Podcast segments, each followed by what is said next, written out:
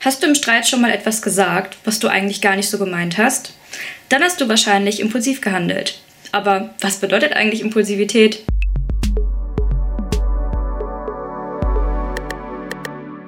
Hi, ich bin Annika, Reporterin bei Salon 5 und ich heiße euch herzlich willkommen zu diesem Kurz erklärt. Heute mit dem Thema Impulsivität. Du erfährst nicht nur, was das ist, sondern auch, welchen Vorurteilen betroffene Personen ausgesetzt sind und wie Impulsivität unsere Gesellschaft weiterbringen kann. Viel Spaß! Impulsivität ist eine Form des Handelns, und zwar genau die Form des Handelns, bei der wir gar nicht darüber nachdenken, was wir tun. Und sind die Konsequenzen also egal? Friedjof Thale ist Psychologe aus Hamburg und hat mir das so erklärt. Wir folgen einem Impuls, deswegen auch äh, der Begriff Impulsivität. Wir tun etwas und es ist uns egal, was danach passiert. Es muss in diesem Augenblick passieren. Warum wir unüberlegt handeln, das kann man nur situationsbedingt sagen. Stehen wir zum Beispiel im Supermarkt an der Kasse, dann neigen wir dazu, doch den Schokoriegel aus dem Regal vor uns zu greifen. Anderes Beispiel, wenn wir von einer Person angeschrien werden, dann neigen viele von uns dazu, dem Gegenimpuls zu folgen und zurückzuschreien. Aber woran erkenne ich denn jetzt bitte, ob ich impulsiv bin? Erstmal ist zu sagen, jeder Mensch ist impulsiv. Der eine mehr, der andere weniger. In welcher Intensität? Das kann uns am besten unser eigenes Umfeld widerspiegeln. Menschen, die einen äh, über einen längeren Zeitraum kennen, also Freunde oder Familie, Mitbewohner, Nachbarn, wie auch immer, die haben dann vielleicht nochmal einen anderen Einblick, die können dann auch so ein bisschen so Persönlichkeitsstile eher sehen. So, ah ja, die Person ist irgendwie so ein bisschen impulsiver als andere. Es wird nicht immer direkt so benannt, aber dann ist das vielleicht so ja, es ist nur so ein Schnellschuss oder die entscheidet auch nur aus dem Bauch heraus. Ein großer Faktor für unüberlegtes Handeln sind auch unsere Emotionen. Psychologen sagen, es gibt drei Ebenen, die nicht voneinander zu trennen sind. Unsere Gefühle, unsere Gedanken und unser Verhalten. Impulsivität kann nämlich Emotionen sichtbar machen. Wenn jemand gegen ein Straßenschild tritt, dann können wir darauf schließen, dass er wütend ist.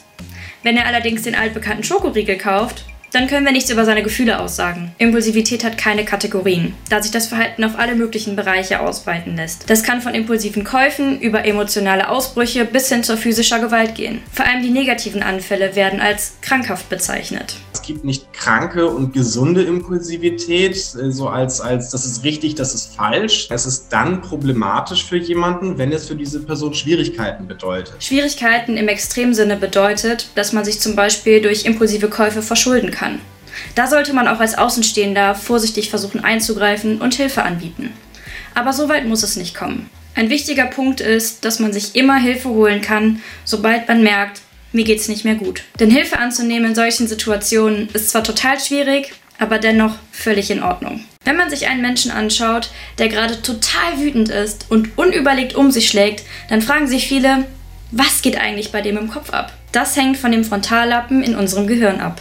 Der sitzt genau hinter der Stirn und wird auch als der erwachsene Teil in unserem Gehirn bezeichnet. Er reift noch, bis wir ca. 20 bis Mitte 20 sind. Wenn wir quasi uns das so vorstellen, wir haben so einen Impuls im Gehirn, der fängt meinetwegen hier unten irgendwie an, kommt dann irgendwie vorne zur Stirn und Stirn denkt dann aber nochmal drüber nach so, ist das jetzt sinnvoll, mache ich das jetzt oder mache ich das nicht? Und dann kann es diesen Impuls bremsen. Bei Leuten, die stärker impulsiv sind, ist der Frontallappen noch nicht ganz so ausgereift. Dementsprechend sind herankommende Impulse meist zu stark, um sich von ihnen abzuwenden. Oft ist es dann auch so, dass die Betroffenen ihr Verhalten dann selber gar nicht mal nachvollziehen können. Das führt natürlich auch zu vielen Vorurteilen. So werden sie oft als kindisch und naiv betrachtet und werden dementsprechend auch nicht ernst genommen. Wie soll man als ein weniger impulsiver Mensch einem sehr impulsiven Menschen gegenübertreten?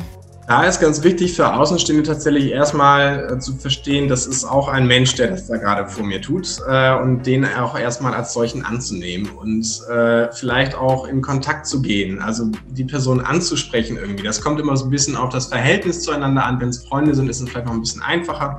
Ich finde, man kann viele Dinge ganz gut mit Humor nehmen, indem man das dann irgendwie humorvoll verpackt und sagt, na, hast du hier jetzt gerade deinen impulsiven Freudanfall? Super, klasse, äh, ich freue mich auch. Ich kann es nur gerade nicht so zeigen, wie du. Was ich schwierig fände, wäre dann quasi genauso, quasi ein, einem Vorurteil zu folgen und zu sagen, boah, mein Gott, was soll das denn? Kommunikation ist also auch hier, wie in fast allen Lebenslagen, die beste Medizin. Vor allem in Wutsituationen ist es wichtig, dass man selber dann Ruhe ausstrahlt, Denn so kann man eventuell sogar die Situation deeskalieren. Impulsiv zu sein heißt aber nicht, dass man immer nur das kleine Kind ist oder unkontrolliert durch die Gegend rennt. Denn Vorteile dieses Charakterzuges sind zum Beispiel Empathie und absolute Lebhaftigkeit. Die Gefühle eines anderen nachzuvollziehen und damit auch schnell auf eine Wellenlänge mit jemandem zu kommen, ist für viele, die weniger impulsiv sind, auch weniger greifbar. Ein weiterer Vorteil von Impulsivität ist zum Beispiel auch, dass Gefühle und Emotionen einfach super echt sind und den Menschen damit auch viel, viel authentischer machen.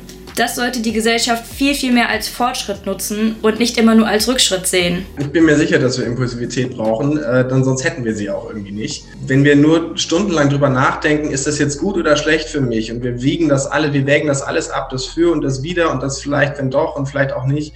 Einfach mal machen zwischendurch. Ich glaube, da können, da können sich viele Menschen noch eine Scheibe von abschneiden von den Impulsiven, die da quasi vielleicht mal zu viel machen. Also ich glaube, das ist äh, äh auf jeden Fall etwas, was auch ganz, ganz wichtig ist und was auf keinen Fall verteufelt werden sollte. Halten wir fest, Impulsivität ist eigentlich total nützlich. Oder wie seht ihr das? Schreibt uns eure Meinung gerne auf Instagram unter Salon5 Mehr Podcasts gibt es auch unter salon5.org oder direkt in der Salon 5 App. Die findet ihr im Apple und im Play Store. Mein Name ist Annika, danke fürs Zuhören, bleibt gesund und bis zum nächsten Mal.